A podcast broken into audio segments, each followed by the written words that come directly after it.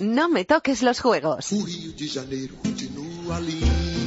Con Ángel García Muñiz y... Hola, soy Alberto Fernández y esto es No me toques los juegos, no me los toques, porque para mí es muy importante, llevo trabajando muchos años y me apetece tener la, la cabeza limpia de, de pensamientos y estar centrado en los Juegos Olímpicos. Pues sí, esto es No me toque los juegos y hoy nos va a contar su historia un piloto de coches de radiocontrol, un eh, guitarrista eléctrico y sí, también el mejor tirador de tiro al plato del mundo. Alberto Fernández Muñoz, muy buenas. Muy buenas, ¿qué tal? Me acabo de enterar que, que tengo coches de radiocontrol. Eso dice la página web de, veo que está equivocada, de la Federación Internacional de Tiro. Te iba a preguntar qué se te da mejor, si pilotar esos coches de radiocontrol, la guitarra eléctrica o la escopeta. Ya me contestas. Hombre, se me da muy bien romper esos, esos coches porque como no sé conducirlos, los, los estrello seguro. Pero bueno, lo que, lo que mejor se me da hoy por hoy es, es la escopeta, que es la única que no que de momento no se me cae de las manos. Bueno, hemos empezado bien la entrevista con una documentación fallida, a ver si la vamos mejorando. Te dan a elegir una sola cosa, un disco de oro de los Hypermans o una medalla de oro en Río. Ahora mismo una medalla de oro en Río. Se van a mosquear tus colegas del grupo. Que se mosqueen, ya se igual por el mismo precio que se han mosqueado, se le- se- que se desmosqueen. Hablando de ese oro, pregunta original. Seguro que no te la ha hecho nadie, ni tu chica que también es tiradora, ni ningún familiar estos días. ¿Vas a ganar medalla en Río? Eh, hoy por hoy los tiradores de plato no adivinamos el futuro. No tenemos ese don. Lo que sí tengo claro que voy a trabajar para ganar un oro. No sé si lo ganaré o no, pero voy a trabajar para ello. Esa es la mejor respuesta que me han dado a esta pregunta y se la hago a todos los que entrevisto. Bueno, pues lo que te decía, eh, el trabajo va a ser muy intenso y lo está haciendo y estamos trabajando para ganar un oro. Otra cosa es que luego el día D, a la hora H no, no quiera salir, pero, pero en principio, bueno, vamos con, con la mayor de las ilusiones y sobre todo estos Juegos Olímpicos tienen todos los ingredientes para que hagamos una, una buena receta. Eh, la sintonía del programa se llama Aquel abrazo, es esta que está sonando. ¿A quién te gustaría dar el primer abrazo nada más de bajar de ese podio olímpico si subes? Eh, el primer abrazo según bajo del, del podium a mi novia. ¿Es porque está cerca o lo crees de verdad? No, no, eh, hombre, porque es la que más me ayuda día a día, entonces pues bueno, pues oye, se merece, ese abrazo se lo merece ella. La buena de Beatriz. ¿De verdad sueñas todos los días con ese juez de los juegos que te diga ya puedes disparar, Alberto? No, todos los días, no, todos los segundos. Esto es un, es un pensamiento que tengo en la cabeza. A mí se me ha metido en la cabeza, este año se me ha metido en la cabeza hacerlo muy bien en, Río de Janeiro, en los Juegos Olímpicos. Y es un pensamiento constante. O sea, es un pensamiento que antes era, era otro tipo de pensamientos. Era, eran guitarra, música, grupos, tirar plato, era todo un poco mezclado. Ahora no, ahora solamente hay un pensamiento que es preparado, empieza a disparar. Bueno, pues vamos a contarle ese sueño a la gente. ¿Estás preparado? Siempre estoy preparado para. Oye, no me toque los juegos, Alberto Fernández. Alberto Fernández Muñoz nació en Madrid el 16 de junio de 1983. Tiene 32 años y practica tiro al plato desde los 8. Hola, soy Manoli, la madre de Alberto. Hola Alberto, seguro que tú ya no te acuerdas, pero me has oído contarlo 50.000 veces. Érase una vez un niño que se quitaba el chupete para decir ¡pum, pum! Pues bueno, la verdad que es una cosa que he oído mucho a mi madre sí decirlo, pero, pero bueno, era muy pequeño y tampoco tengo, tengo ese recuerdo nítido, pero sí, por lo visto, sí, por lo que cuentan mi, mis padres, mi, mi hermana, mi mis tíos, mis, mis primos y tal, porque siempre estaba con el, con el afán de, de pegar tiros a todo lo que se movía y, bueno, pues como, como veis, por al final salió tirador. Porque lo pregunta Manoli y además pregunta mejor que yo, pero no me creo que con menos de un año ya te quitases el chupete, nada más disparar a tu padre y dijeses pum, pum, no me lo creo. Pues la verdad que todo el mundo lo cuenta y amigos del tiro cercanos y tal siempre lo cuentan y, y bueno, tiene que ser verdad, ¿no? Ya te digo que yo no tengo recuerdos nítidos de hace, de hace 32 años, pero bueno, que, que tiene que ser verdad porque todo el mundo lo cuenta. A ver si de esta te acuerdas.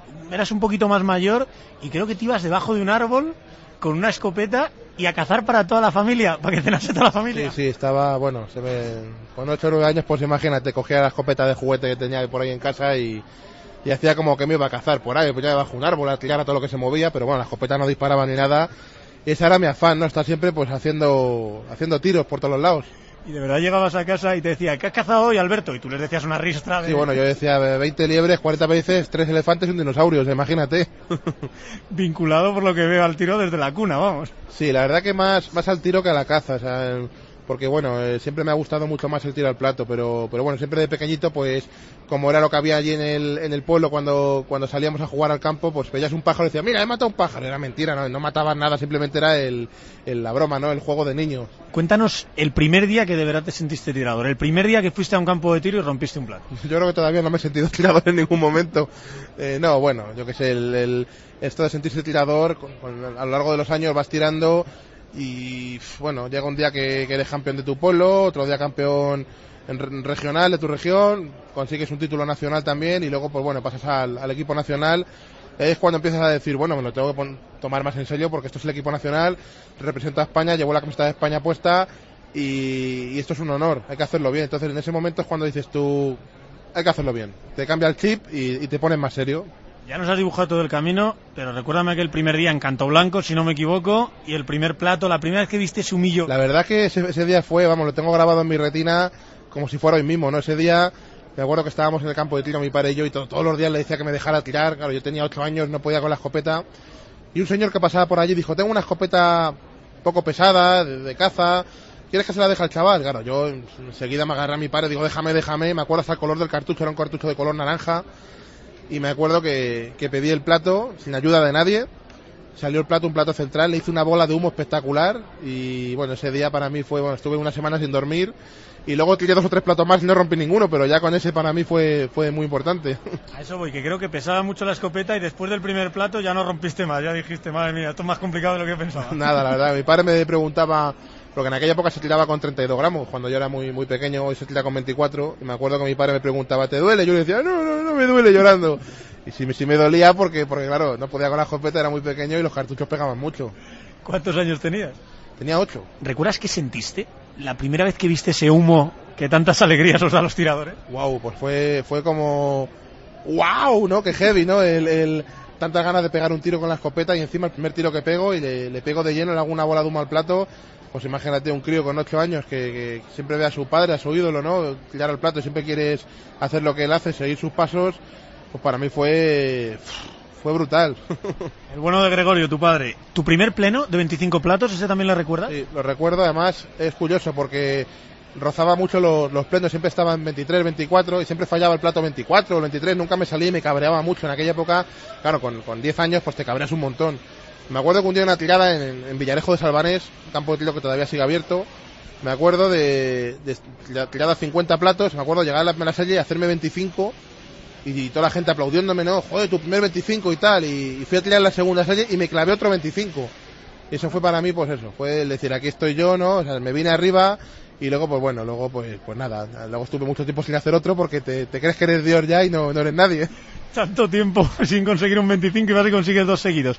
Y el primer pleno de 125, entrenando o compitiendo. Compitiendo. El primer pleno de 125 fue en un, en un trofeo, fue en Toledo y creo que fue el trofeo, trofeo La Bastida o, bueno, no recuerdo el nombre.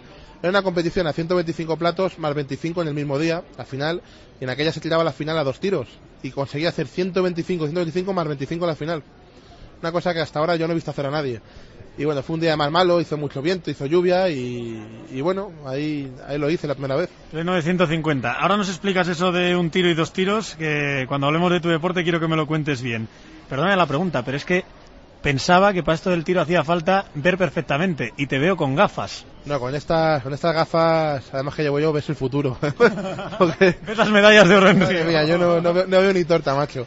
Eh, nada, hace años que, que necesitaba gafas, prácticamente toda mi familia lleva gafas, por parte de mi padre, por parte de mi madre, o sea, al final es una cosa eh, que, que heredas.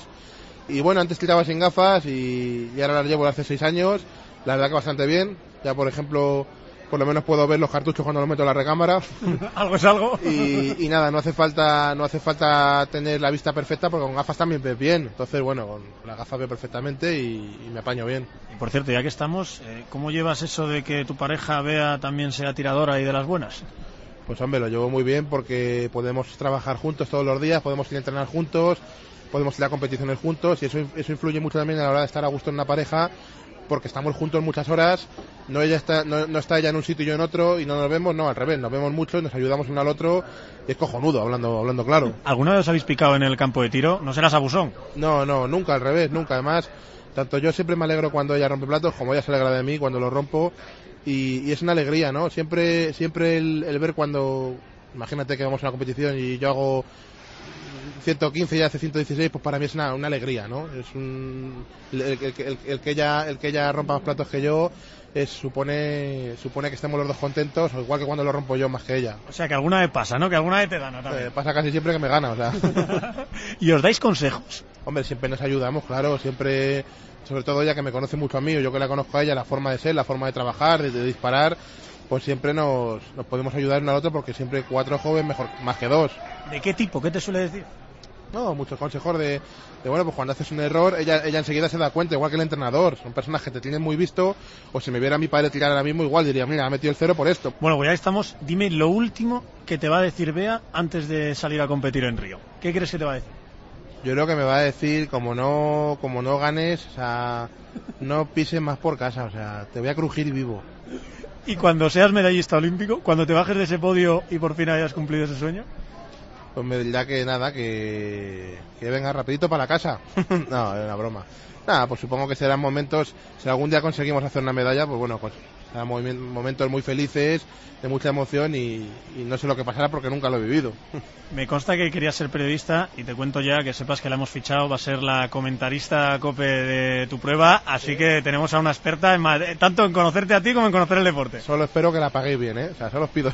Eso no hay ningún problema, me- creo que caerán un par de chupachuses y una Coca-Cola, pero... Joder, macho, pues yo, yo por un chupachú, vamos, algo, salgo de interview si hace falta. Pe- Pero eso sí, la vamos a exigir sinceridad total. Es decir, si tal, cuando hagas un cero, que te dé caña bien metida. Tranquilo que va a ser muy sincera. Eso, eso pongo yo la mano en el fuego que no me quemo. Venga, antes de hablar de esos Juegos Olímpicos, ayúdame a contarle a nuestros oyentes cómo es tu deporte y las cosas tan curiosas que tiene.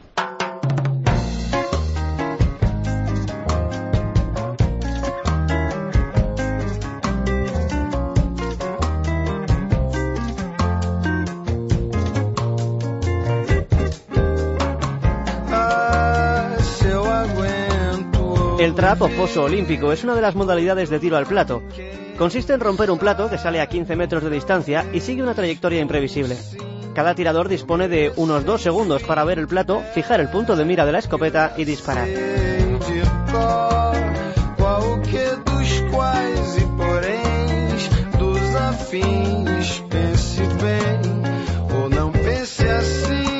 Alberto, mando un beso muy fuerte. ¡Mua! Y Alberto, que tengan mucha suerte en los Juegos Olímpicos. Adiós. ¿Quién es? Pues es el hijo de un, de un tirador de, de Navarra, de un alumno mío de la escuela de tiro que tengo, que bueno, pues me hizo mucha ilusión porque nos, nos mandó un vídeo que está por ahí en las redes sociales y nos hizo un vídeo cuando fuimos a dar un curso allí a, a Pamplona y el chaval tiene mucha mucha ilusión, le firmé una foto, es un, un niño muy jovencito y bueno, la verdad que son, son cosas que te emocionan, ¿no? El, el ver que hay gente tan joven y que los padres le- les hacen grabar un vídeo para ti, son, son detalles que te, te ayudan mucho a seguir trabajando día a día y, y para mí son detalles que valoro mucho porque además tengo muy pocos detalles de estos y los tengo grabados en la memoria, o sea, los llevo siempre conmigo en el corazón. Como para no tenerlos grabados. Profesor de tiro, creo que en Europa, en Estados Unidos, en todos los lados, macho. Sí, la verdad que bueno, pues hace unos años, hace ya más de 10 años, saqué el título de entrenador de la Federación Española y hace 6 años saqué el, el- el nivel 2, que es el nivel, el nivel más alto. Y bueno, desde entonces pues llevo dando cursos de tiro y clases de tiro por todo, por todo el mundo. Tan pronto estoy en Granada, como puedo estar en Alemania, puedo estar en Dallas. Este año ahora tengo previsto hacer unos en Estados Unidos ot- otra vez, repetir. Cuéntame lo primero que les enseñas. Lo primero que le dirías a un tío como yo que no ha cogido una escopeta en su vida, un consejo, el primer consejo para ser un tirador. Eh, Que no me apuntes con la escopeta. Es el mejor que puedes dar. que damos siempre cuando no hombre, siempre intentas inculcar un poco la, la seguridad a los, a los tiradores que nunca han tirado tiradores nobles en este caso bueno pues hay, hay veces que vas a cursos de gente un poco más más profesional que quiere perfeccionar su técnica y en este caso no hace falta hablar de seguridad porque ya son tiradores hechos de hace muchos años y no, no tienes que hablar de seguridad pero bueno los, los consejos básicos a un tirador que nunca ha tirado es eso el- las normas de seguridad y el saber estar y la educación en la cancha Perfecto. Son los mejores que por los que podéis empezar. Ya para esos más avanzados de los que hablas, tienes una frase que me gusta mucho. Que el dedo no apriete el gatillo antes de que el ojo llegue al plato. Y parece lógico, pero supongo que todos intentaremos ahí como adelantarnos y nos podrá la ansiedad. es sincronización, ojo dedo, el dedo dispara al mismo tiempo que tú tienes el plato en la, en la vista, no, no puede ser que tú apretes el gatillo antes de que lo veas, o que apretes después de verlo, ya muy tarde. Pero hablando de esa ansiedad, tienes otra frase que me sorprende. En mi deporte, 99% es psicología. Lo más importante es la mente. Mm, Mi deporte, el 99% es psicología. El otro 0,1% que queda es cabeza. O sea, es un deporte... Todo. ¿Y dónde está la puntería? ¿Dónde está la no, técnica? Es un deporte que esto es muy fácil. A ver, vamos a ver. Tenemos un cartucho que a 30, a 25-30 metros hace una circunferencia de 65 centímetros. El tiro. Hay que romper un plato que mide 2 centímetros de altura por 10 de largo. Es fácil, ¿no? 65 contra 10. Parece que sí. Lo difícil es dar con una raqueta de ping-pong, dar justamente en el sitio adecuado a la bola, porque si no se va la bola a tomar por saco. Entonces, eh, relativamente romper un plato es fácil, visto desde este punto de vista. Luego sí es cierto que hay que ir a la cancha, tener mucha atención cuando pides el plato y tener, la- tener los, los ojos focalizando por donde va a salir el plato, que es lo más importante, ver nacer el plato. Y eso es lo que, lo que un tirador bueno persigue, ¿no? El estar muy atento cuando da la orden de, de que el plato vaya a salir, para que cuando, cuando pidamos pongamos todo, toda nuestra energía en mover la escopeta en la dirección del plato. Hablas de una concentración del 500%. Durante dos segundos tener una concentración absoluta. Sí, además es que esto ocurre en dos segundos. En dos segundos que tienes que estar al 500% y, y no pensar en nada, simplemente en, en estar concentrado en lo que estás haciendo porque el movimiento va a ser muy rápido y tienes que sincronizar ojo-dedo y si no ves el plato nacer, aunque sincronices bien, el plato ya no te ha ganado y es imposible darle. Y ahora es cuando te enfadas conmigo, porque ¿qué puede distraer a esa conversación? He oído a tiradores como tú argumentos que a mí me suenan a excusa, pero si tú nos los explicas seguro que, entendemos por qué. Por ejemplo, me- nos molesta una mosca, una mariposa, cualquier cosa. Bien, bueno, a mí no me habrás oído decir eso nunca. Porque no, soy tirador, que a mí las moscas no me molestan. Las moscas están ahí, igual que está la mariposa o está la hormiga, ¿no?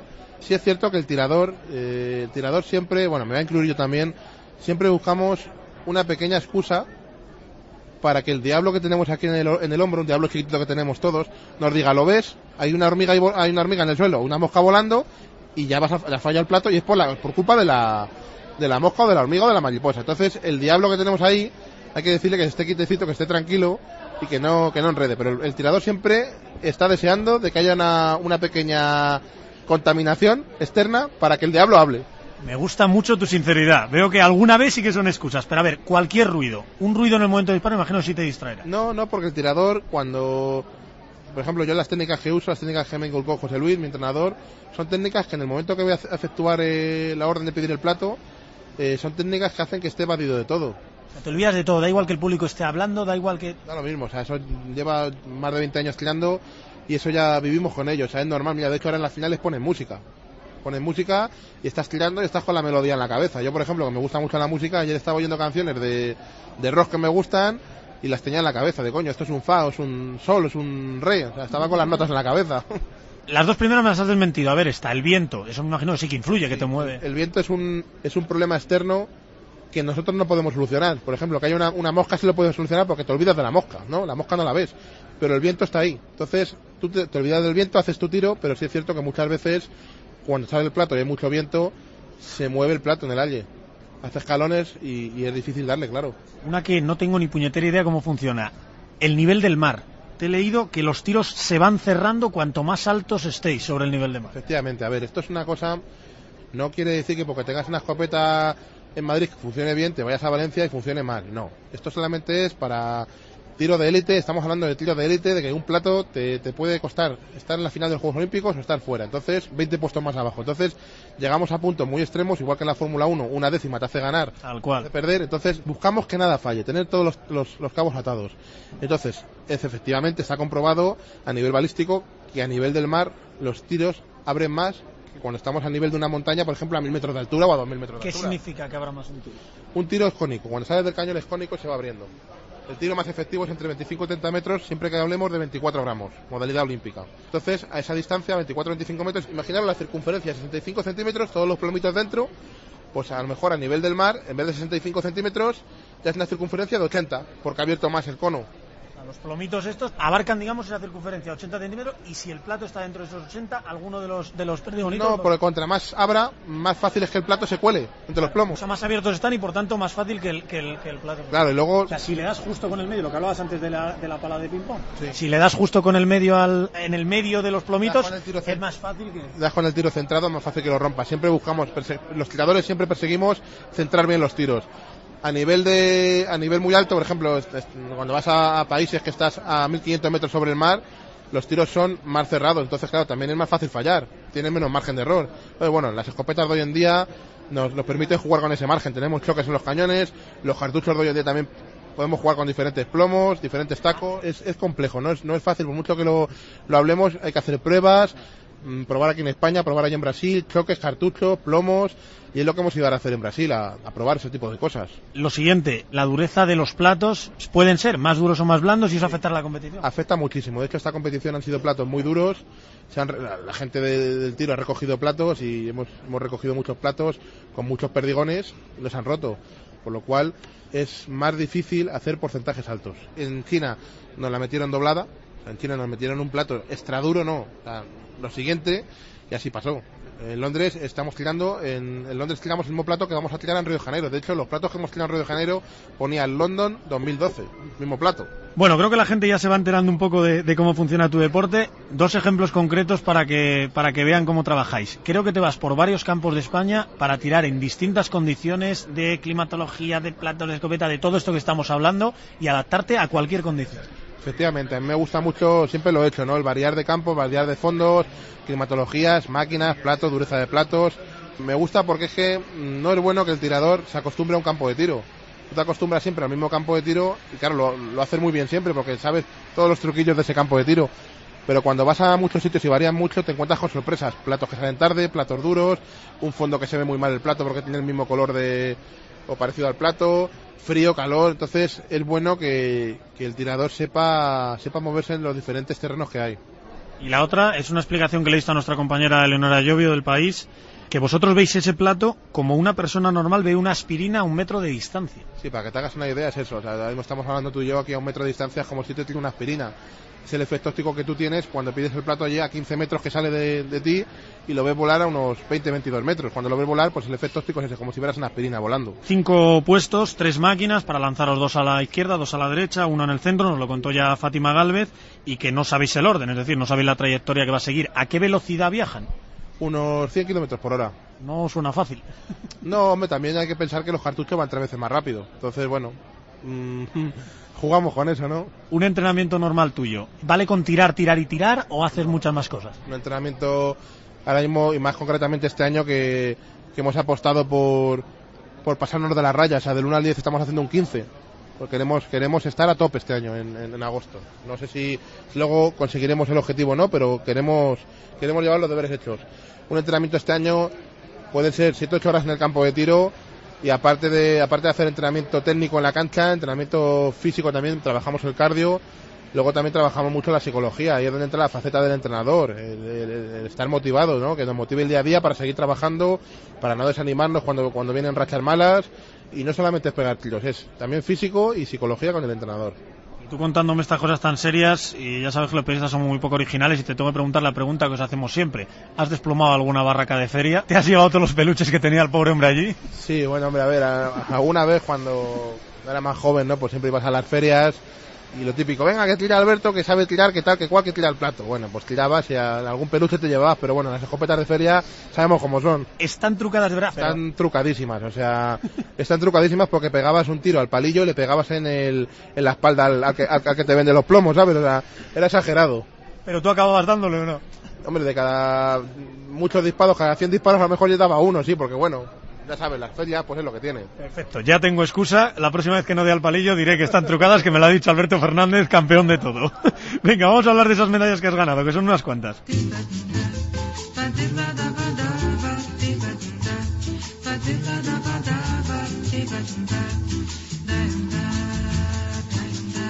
No lo olvides, no me toques los juegos.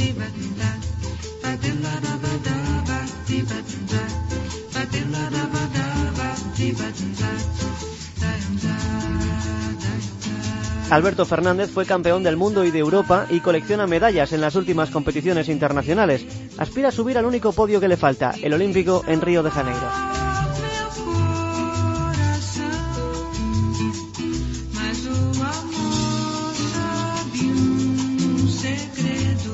Vuelves de la Copa del Mundo de Río de Janeiro, ¿verdad? Efectivamente. ¿Quién ha ganado? Ha ganado un chico muy majo, muy muy guapo de, de Madrid. He sido yo. Alberto Fernández, creo que se llama. Alberto Fernández Muñoz. Detrás el belga, bien, así me gusta, que es el segundo apellido, que si no las mamás se enfadan. Detrás el belga Peters y el guatemalteco Brol. ¿Recuerdas cuál fue la Copa del Mundo anterior? La Copa del Mundo anterior fue la, la Copa celebrada en Nicosia hace un mes. ¿Quién ganó? Pues ganó un tío muy majete también. Yo creo que creo que se llama igual que el que ha ganado ahora, ¿no? ¿En serio? Madre mía, debe haber dos por ahí con el mismo nombre. Detrás otro español, Bailón, y un croata, Cernogoraz. ¿Y recuerdas dónde fue el Grand Prix anterior a estas dos Copas del Mundo? Sí, hombre, fue en Doha, en Qatar. ¿Quién ganó? Pues creo que ganó el, el, el, pesado de, de- de Chipre y de, de- de Río. ¿Cuántos Albertos Fernández hay por el mundo tirando? 10 o 12 por lo menos. En esos tres podios, tú has repetido y nada menos que en el primer puesto y ninguno de los demás, no hemos dicho los de los de Qatar, el alemán Snaf y luego el turco Ilnam. Así que el único que repitió, Alberto Fernández y encima en lo más alto del podio. Si cambian todos los rivales y el mismo siempre sigue siendo el primero, Yo creo que se dejan ganar, sinceramente. Yo creo que. Porque no es normal, esto no es normal. Eh, bueno, estos rivales que han nombrado son rivales muy duros, grandes amigos además todos y. Y bueno, pues es muy difícil, ¿no? Y más, en- más hoy en día con las finales que tenemos en el Foso Olímpico, que te juegas todo en 15 platos y a un tiro, es ilógico, pero bueno, es así para todos. Es difícil repetir podium. Yo, bueno, me siento muy afortunado de haber podido repetir los tres podium de este año y encima, pues, con un oro. Yo creo que eso no ha pasado nunca en la historia, ¿no? Tres tiradas internacionales seguidas que gane el mismo tirador. Entonces, bueno, muy, muy contento. como para no estarlo, pero como tú dices es muy difícil, ya nos vas dejando detalles, por cierto, a un tiro, final a 15 platos, empezando de cero. Ahora explicamos la dinámica de competición cuando hablemos de los Juegos Olímpicos de Río, que esperen un poquito nuestros oyentes, pero como tú lo dices, no es nada fácil. Y para muestra, tú mismo, que sirves de ejemplo. Pekín 2008, llegas bien, entre los mejores, ¿y cómo quedaste? Buf, Pekín 2008 llegaba en uno de los mejores estados de forma de- que he tenido en mi vida. O sea, estaba tirando brutal. Y luego llegué allí y bueno, pues el primero Juegos Olímpicos, muy joven, poca experiencia, te queda grande y zas. Los nervios te traicionan y automáticamente te bloqueas y haces una de las peores tiradas de tu vida.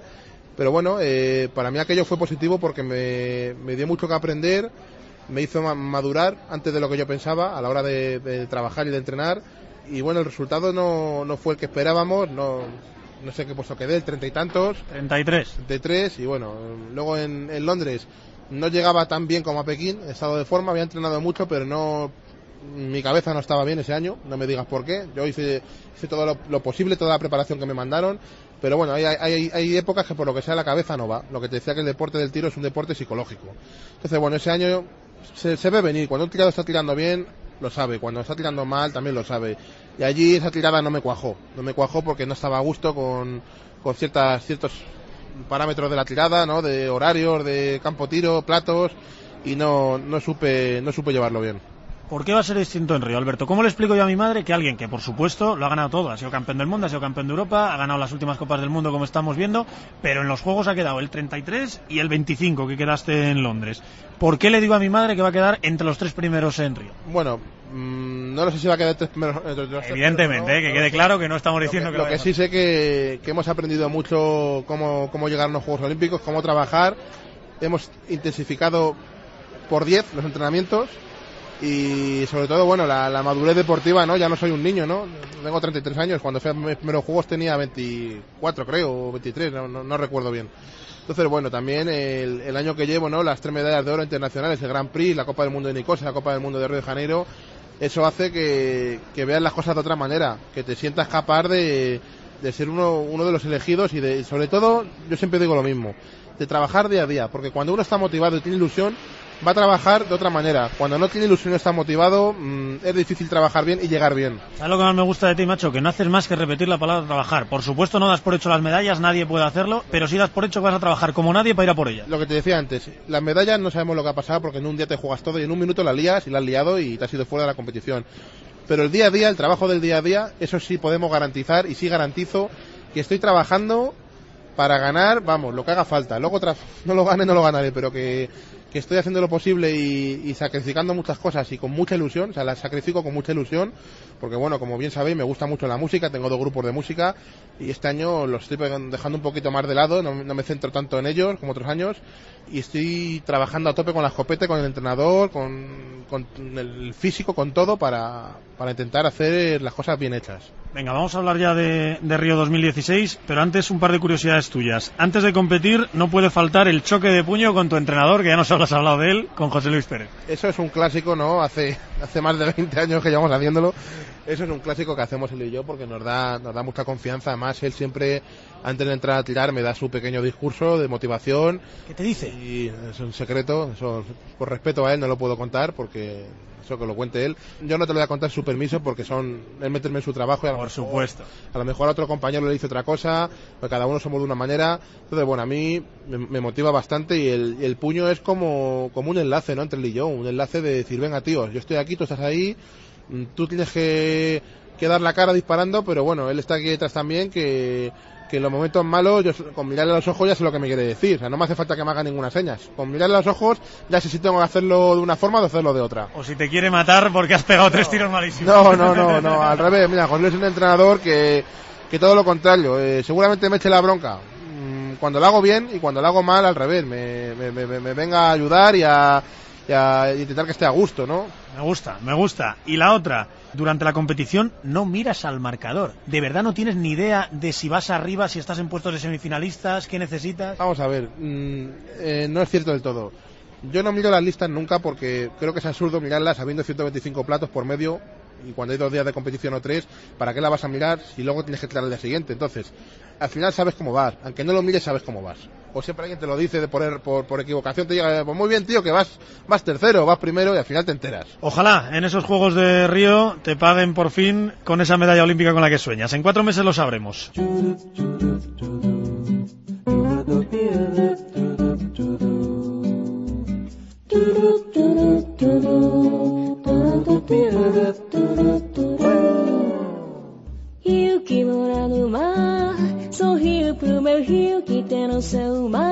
Alberto Fernández disputará sus terceros Juegos Olímpicos en Río de Janeiro. Si quiere ser campeón deberá estar entre los seis primeros tras 125 platos, entre los dos mejores después de 15 más y romper más platos que su rival en la gran final de otros 15 platos. Que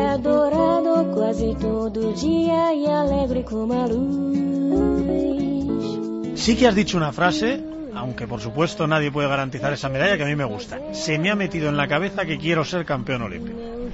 Sí, bueno, eso es una frase que, que se me metió a mí en la cabeza de mi entrenador a principio de año, ¿no? Cuando hicimos la preparación, hicimos el plan de trabajo, pusimos, se nos ha metido en la cabeza ir a ganar los Juegos Olímpicos. Yo, yo insisto siempre, no sé si lo voy a ganar o no, ¿Dónde escribisteis eso? Que me llama la atención. en el plan de trabajo. De ¿Cuándo? trabajo, Pues en el mes de no- de noviembre, septiembre, cuando acabó el Mundial del, del año pasado, acabó la temporada, dijimos, vamos a planificar la temporada del año que viene para empezar a trabajar en noviembre. Y lo primero que pusimos fue eso, vamos a hacer un O plan sea, de trabajo. cogéis una libreta, preparáis un plan de trabajo y la primera frase que viene, ¿cuál es? Sí, pues la primera frase fue, se nos ha metido en la cabeza que este año vamos a ir a ganar los Juegos Olímpicos. Qué bueno. Me llama la atención. Además, podrías aplicar también lo de la tercera bala vencida. Después de Pekín y Londres. No lo sé si va a la vencida a la tercera o a la 50, pero que, pero que estamos, estamos con ello en la cabeza. Ahora que me dices lo de a la tercera o a la 50, creo que la edad de un tirador, la mejor puede ser entre 35 y 40. Tú tienes ahora 32, o sea que puede haber más oportunidades, ¿está bien? Sí, hombre, ahora mismo el mejor tirador de la historia, Giovanni Peliero, un italiano, que tiene 50 y tantas medallas a sus espaldas, tiene casi 50 años, 49 creo, por ahí. Entonces, eh, joder, ¿qué, qué vamos a decir de él, no? Si es el mejor que hay. ¿Por qué, por qué nosotros no? Entonces siempre es un deporte que si tú físicamente estás bien y tu vista te lo permite, puedes tener 25, 20, 30 o 50 y seguir arriba. Ya me has nombrado a Pelielo, ahora hablamos de, de tus rivales, pero ¿te gusta el campo de, tiro de Río? Mm, sinceramente, no me parece el campo más apropiado para celebrar los Juegos Olímpicos porque está sin acabar. Entonces, todos hemos tenido quejar de que no hay sombras, mm, mucho calor, mm, prácticamente nada de comida, que eso es muy importante. Es que no hay nada de comida. Había cuatro cosas y malas. Si hace falta, yo te llevo allí. Tú me dices lo que quieres y yo te lo llevo allí para el día Un, lech- un lechazo asado. Eso nada, complicado. Y nada, bebida, pues bueno, eh, la justa y muy mal. O sea, el campo de tiro no está, no es apropiado para los Juegos Olímpicos. Esperemos que de aquí a agosto, en cuatro meses, se pongan las pilas y dejen todo como tiene que estar, porque si no los tiradores no vamos a salir a tiros con, con todo lo que se menea allí. Hay que recordar en este momento que Alberto Fernández está bromeando. No vaya a ser que nos cierren el programa los buenos de, de Río 2016. Eh, El campo de tiro no estará muy allá, pero nuestro equipo de tiro olímpico está en forma. Yo tengo una teoría, que es que lo que fue el taekwondo en Londres, que le dio tres medallas pleno a nuestro deporte, creo que va a ser el tiro olímpico en, en Río, sin meteros mucha presión, pero ahí estás tú, está Fátima Galvez también, eh, entre las mejores y no la mejor, eh, también en, en el Foso Olímpico, está Pablo Carrera, que también está consiguiendo medallas en pistola, hay muchos más compañeros. Creo que el tiro olímpico puede hacer cosas muy grandes en, en Río. No sé si estás de acuerdo conmigo. Estoy muy totalmente de acuerdo contigo por una razón. Como te decía antes, estos Juegos Olímpicos tienen todos los ingredientes. Cuando hablamos de ingredientes tenemos la madurez de Fátima, la madurez de Pablo, mi madurez, de Sonia, de Jorge, de todos los que vamos. Repetimos, muchos de nosotros repetimos juegos, venimos con medallas olímpicas, o sea, medallas internacionales, en buen estado de forma. Entonces, joder, Fátima Galvez, mm, de las mejores tiradores que hay ahora mismo en el mundo. Pablo acaba de ganar recientemente la, la medalla de oro en, Río de Janeiro en, en- pistola aire. Mm, Yo ya te digo que no sé lo que va a pasar porque luego los nervios son muy traicioneros. Pero sí podría decir, o, sea, o sí me gustaría decir o apostar que el tiro olímpico español está en uno de sus mejores momentos. Ver si se acaba esa sequía que desde 2004 con María Quintanal no pillamos chapa en, tiro olímpico. Allá va la pregunta más complicada de la entrevista, Alberto. Se la hacemos aquí a cada protagonista de No me toque los juegos en este momento. Tengo aquí un papel. Pone Alberto Fernández, medalla de plata en los Juegos Olímpicos de Río. No ganas el oro, pero te aseguras la plata. ¿Lo firmas o lo quemamos? Qué malo. Qué malo. O sea, yo una plata un bronce me haría muchísima ilusión porque es una medalla olímpica, pero estamos trabajando, como te digo, para, para hacer algo más. Me encanta tu respuesta. Insisto que no sé si vamos a hacerlo o no. Porque vuelves a incluir la palabra trabajo, que es de lo que se trata. Es que, es que es así, es que no, no hay otro pensamiento en la cabeza. La cabeza solamente hay el pensamiento de trabajar para ser el mejor ese día. Entonces, todo lo que sea no ser el mejor ese día, aunque luego sea de puta madre, hablando mal, una medalla de plata, una medalla de bronce, que estaríamos orgu- orgullosísimos de conseguirla, todo lo que no sea día a día, pensar en el oro, mm, no nos vale para nuestro plan de trabajo que hemos hecho. Me estás convenciendo del todo. Formato de competición. Primero 125 platos en cinco tandas de 25, tres el primer día y dos el siguiente. A dos tiros. ¿Qué quiere decir eso? Pues como bien dices, tenemos de 125 platos, tenemos dos tiros por plato, podemos romper del primer disparo, del segundo disparo, y luego los seis mejores de esos 125 entran a la final. La final se parte de cero y solo tenemos un disparo y 15 platos. De esos 15 platos, los dos mejores pasan a disputar otros 15 platos para oro y plata. Y el tercero y cuarto, otros 15 platos para tercero y cuarto. Y luego el cuarto y quinto no, cuarto y quinto se van fuera. O sea, que se sitúe la gente. Después de 125 platos, los seis mejores a semifinales. Tiráis 15 platos partiendo de cero y a un solo tiro. Esta vez no tenéis dos tiros. Efectivamente. Y los dos mejores directamente se juegan el oro y tercer y cuarto se juegan el bronce. Efectivamente. Luego, bueno, el cuarto y quinto, pues los, los sacan de la final y, y se quedan las finales de, de las medallas. Por cierto, si empatáis, o bien en ese acceso a la final, o bien en ese acceso a la pelea por el oro o a la pelea por el bronce, o bien en cualquiera de esas peleas, un shot-off que se llama, un desempate, ¿de cuántos tiros? Es un shoot-off, no, no hay tiros, es, es un, un shoot-off que es A muerte súbita. a muerte súbita. El, se van tirando al mismo plato todos los tiradores, mismas condiciones, y el primero que falle se va. Me han dicho que en los shoot-off Alberto es invencible y que muy pocos tiran como él a un tiro, que es como se disputan las finales. Bueno, a ver, los shoot-off es como todo, es una lotería porque al final es como una tanda de penaltis en el fútbol. Puedes meter, puedes fallar, puedes tirarla fuera al palo o tú a saber lo que pasa. Yo, pues bueno, pues yo como todo, pues son cosas que entreno con mi entrenador y porque son cosas que ocurren a diario en la, en competición. Las- los shoot-off hoy en día están a, la orden del día. De hecho, este año las tres copas, los, el Gran Premio de Qatar, las dos copas del mundo que he ganado, todas las he ganado, he desempatado para el oro a shoot-off. O sea, está a la orden del día, hay que entrenarlo. ¿Y cómo se entrena? ¿Cómo se prepara uno para decir, a partir de ahora, si yo fallo un plato y el otro lo mete, se me escapó la medalla? Pues se entrena con mucha paciencia, se entrena con mucho cuidado porque además son cosas muy delicadas y no se entrena en un día, no se entrena en un rato. Esto es un trabajo de muchos años y no siempre te sale bien. Tengo muchos shoot-offs tirados que también he metido ceros y me he quedado fuera. Pero bueno, este año afortunadamente los tres que llevo, pues bien, han ido bien y, bueno, quiere decir que el trabajo que estamos haciendo no está hecho, no está mal hecho del todo.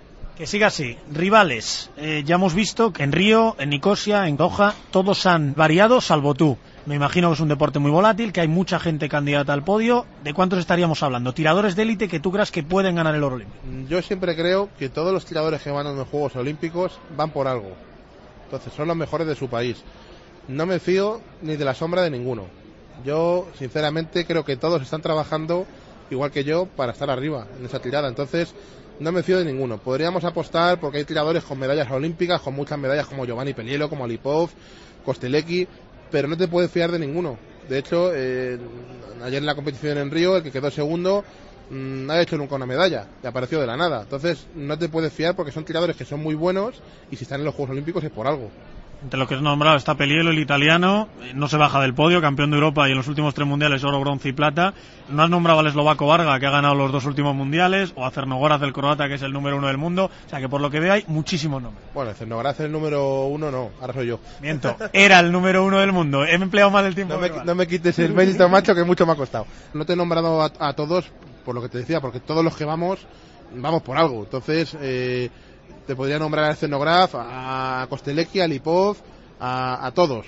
No- De memoria no me sé todos los nombres, pero vamos, cualquiera de los que estén en la lista son candidatos a una medalla. Pero te atreves a decirme uno al que no quieras ver en la final de Río a tu lado.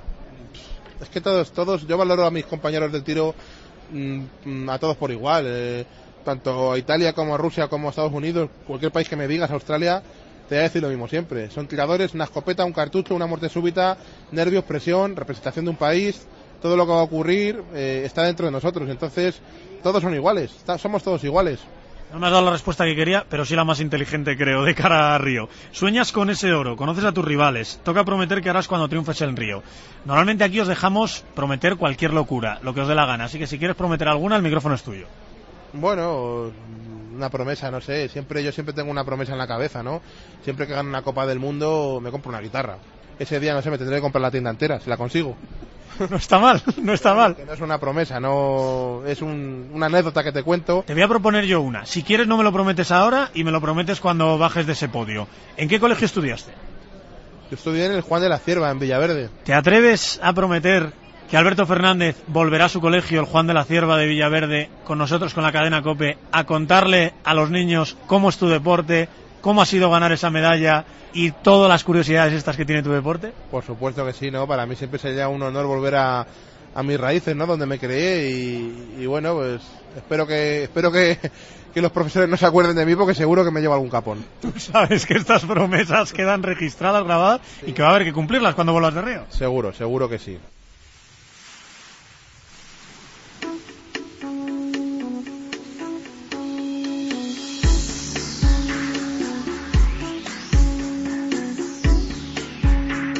Recuerda, no me toques los juegos.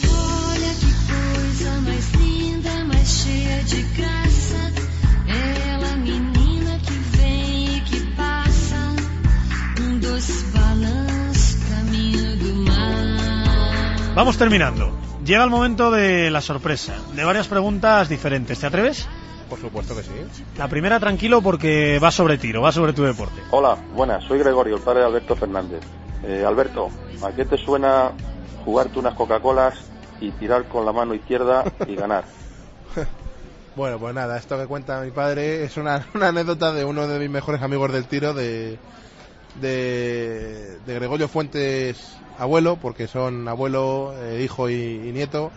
Y bueno, pues un día veníamos de una competición en el coche juntos y venga, vamos a parar en el campo que hay antes de llegar a casa y tomamos unas Coca-Colas y tal, venga, pues nos jugamos la Coca-Cola. Esa fue la frase que tuve yo, era un chaval.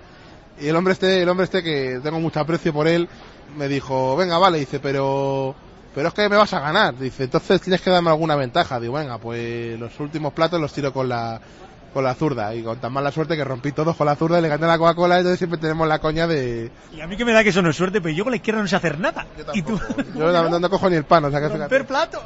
Entonces, bueno, pues ese día fue la anécdota y entonces siempre que veníamos de alguna competición, mm, cuando teníamos tiempo, parábamos en algún campo de tiro cercano a casa y nos jugábamos una Coca-Cola o en plan coña entre amigos, que luego al final se acaba pagando el mismo, ¿no? Que era mi padre. Y, y nada, y esa era la, la broma de, de- de la anécdota de mi padre. Al final siempre palma el bueno de Gregorio. La segunda también va de puntería, pero una puntería un poco diferente. Hola, soy Rubén, soy amigo de, de toda la vida de Alberto y viendo la puntería que tienes, eh, quisiera ver si recordabas eh, cómo metíamos eh, teclas en los vasos de, de la gente en el mercadito San Miguel. Cabrón. Está muy buena.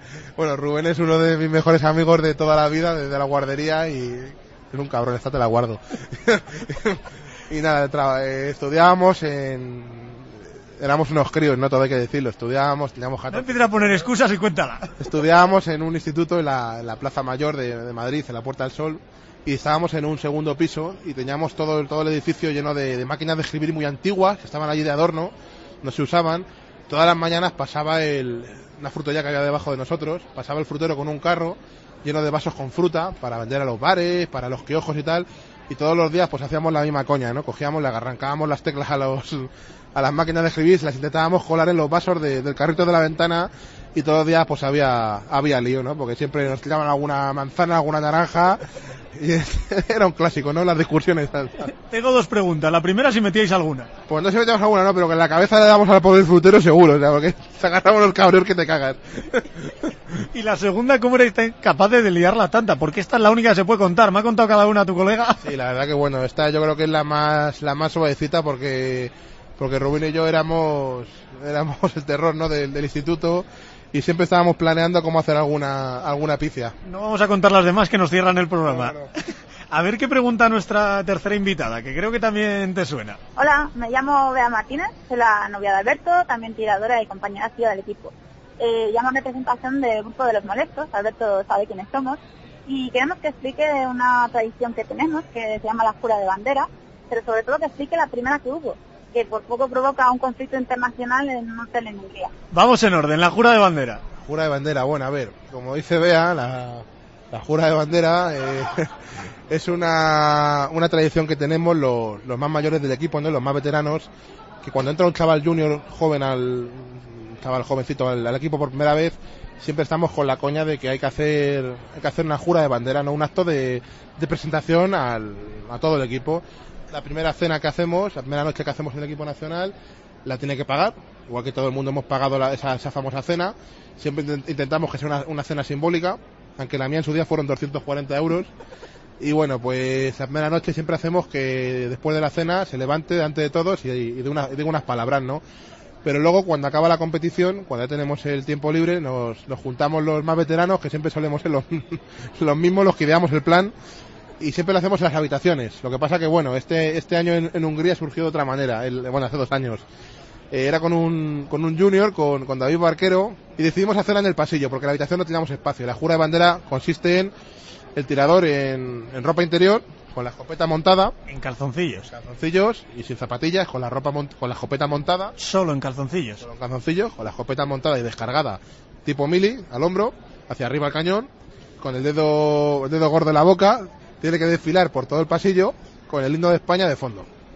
Hasta ahí entra todo lo normal de la broma, ¿no? Que es lo que siempre hacemos, hacemos un vídeo, se lo enseñamos a todo Dios, y, y es, es la broma que hacemos siempre. ¿Qué pasa este año en Hungría, como dice Bea? Pues eran las doce y pico de la noche y lo hicimos fuera en el pasillo, y casualmente, no me preguntes por qué, la puerta de la habitación se cerró sola. Yo no tuve, yo no tuve nada que ver, ¿vale? Seguro. Se cerró sola con la tarjeta dentro. Entonces, en ese momento, no sé quién fue el que ideó el plan de salir corriendo y pegar cuatro bocinazos, que empezó a salir gente de las habitaciones, el pobre chaval en gallumbo con la escopeta corriendo por el pasillo. Pobre barquero. Aca- acabamos en recepción pidiendo una, una, una, una tarjeta, los rusos por ahí buscándonos. Imagínate el cuadro, ¿no? Todo el mundo riéndose, fue de las bromas más divertidas que hemos tenido y, y mucha gente del tiro la recuerda y de hecho siempre nos animan a, a que hagamos cosas de estas porque es que somos el equipo más divertido del tiro, el equipo español. Sí, sí, divertidísima segura. Menos para el pobre barquero que todavía se está pasando en Bueno, creo, creo, creo, que el otro día fue a comprar el par en, en gallumbos todavía, ¿no? Por cierto, ¿qué es eso del grupo de los molestos? El grupo de los molestos somos un grupo de, de tiradores, de amigos, que nos juntamos siempre para, aparte de para ir a tirar juntos o para, para estar en las competiciones juntos, nos juntamos para ir a cenar, para ir al cine, para ir al río y no de cachondeo, somos una familia. Y bueno, el nombre de los molestos surgió pues porque, porque en el tiro al plato siempre hay gente que se molesta por todo, porque le miran mal, porque te ponen la gorra roja en vez de azul. Entonces, eh, como siempre estamos los mismos, dijimos, venga, pues nos vamos a llamar los molestos. Y la última, yo no me responsabilizo de ella. Allá tú, contigo y con este que pregunta. Hola, soy Álvaro, soy amigo y compañero de los Hyperman, el grupo de Alberto. Oye, Albert, ¿tienes miedo que justo en la final, cuando te estás jugando todo, se te rompa algo como en el concierto del Honky? Y por cierto, eh, asegúrate de no comer fabada antes de la final, no vaya a ser que se te queje algún, algún competidor. Este, este sí que es un pendejo, pero como Dios manda. Vamos en orden, empecemos por lo fácil. Rotura de pantalón. Nada, estábamos en un concierto con los, con los en el Honky Tonk, una sala muy buena de Madrid. Ese día nos pasó de todo, o sea, se podríamos contar mil anécdotas porque nos pasó de todo antes del concierto. Y una de ellas fue que, que antes de empezar el concierto estábamos colocando los cables, me agaché, el pantalón que llevaba se me rajó y mi amigo Rubén, con el que antes hemos hecho la otra, la otra anécdota, me tuvo que dejar los suyos porque yo no tenía pantalón y no podía subir- subir al escenario en, en gallumbos a tocar, ¿no? Y tu colega acabó viendo el concierto con tus pantalones rotos, claro. Sí, acabó viendo con mis pantalones rotos sentado entre el público porque no podía estar de pie para que no se le vieran sus partes más íntimas. Y luego te ha preguntado no sé qué de la fabada. Nada, eso es que es una anécdota que fuimos a tocar a- hace unos años, fuimos a tocar a un concierto a Asturias y la buena de mi suegra eh, nos preparó una, una comilona espectacular en casa, nos hizo una fabada brutal, nos pusimos allí ciegos a comer, a mm, beber sidra y tal, antes del concierto, y claro, luego estábamos en el concierto súper pesados, no podíamos ni movernos, bueno, era, era, era exagerado, o sea, te puedes imaginar todo, todo lo que hubo. era- No, no me lo quiero imaginar. ¿Qué aires había por allí? el, el, el, el- el airazo que había en el escenario, ¿no? Era exagerado. Oye, que digo yo que prohibido no creo que esté en el reglamento. Si quieres despistar así a Pelielo y compañía en Río. No, bueno, bueno, eso, en general éramos los cuatro los que estábamos un poco aireados. Bueno, con estos aires extras o sin ellos, sueña conmigo, Alberto, 8 de agosto, más o menos las 3 de la tarde en Río, las 8 de la tarde aquí en Madrid, Olympic Shooting Center. Alberto Fernández se proclama campeón olímpico y se encuentra nada más bajar del podio con este micro azul de cope. ¿Te atreves a hacer una jura de bandera si eres campeón olímpico? Pero esta vez la haces tú, no un novato. Soy campeón olímpico. Yo me puedo, puedo ofrecer a hacer una jura de bandera, pero te aseguro que no la voy a hacer en ropa interior. No porque entonces, entonces sí que va a haber un conflicto ¿Pero internacional. dónde vas, cobarde? No, porque te- no podemos no podemos crear un conflicto internacional ahora mismo en, el Río, en, en Río de Janeiro. Entonces, por respeto al, al resto de deportistas, la tenemos que hacer con ropa. Bueno, pero hacemos una jura de bandera que podamos grabar y subir a la página web de cope.es. Por supuesto que sí, hombre. Eso está hecho. Por cierto, ya te he dicho, Bea estará comentando la prueba y si no te parece mal, que ya se lo hemos prometido también, mamá Manoli estará al otro lado del teléfono para que te digan lo que les dé la gana cuando bajes de ese podio. Perfecto, me parece bien. Enhorabuena por lo que has ganado, por hablar solo de trabajo. Me encanta, aunque me encantaría que me dijeses voy a ganar el oro y todo lo que quieras. Me encanta que hables de voy a trabajar todos los días pensando en ese oro y ojalá lo acabes consiguiendo. Muy bien, pues muchas gracias y espero que se cumplan todas las promesas. No castigues mucho a los que te han hecho las preguntas, por muy cabroncetes que hayan sido. Nada, nada. Además me gusta este tipo de, de bromas, anécdotas y, y les quiero un montón a todos los que han hecho la- las preguntas y, y bueno, estoy deseando de verles para darles un abrazo. Que no caigan collejas además. Muchas gracias, Alberto. Gracias, un abrazo.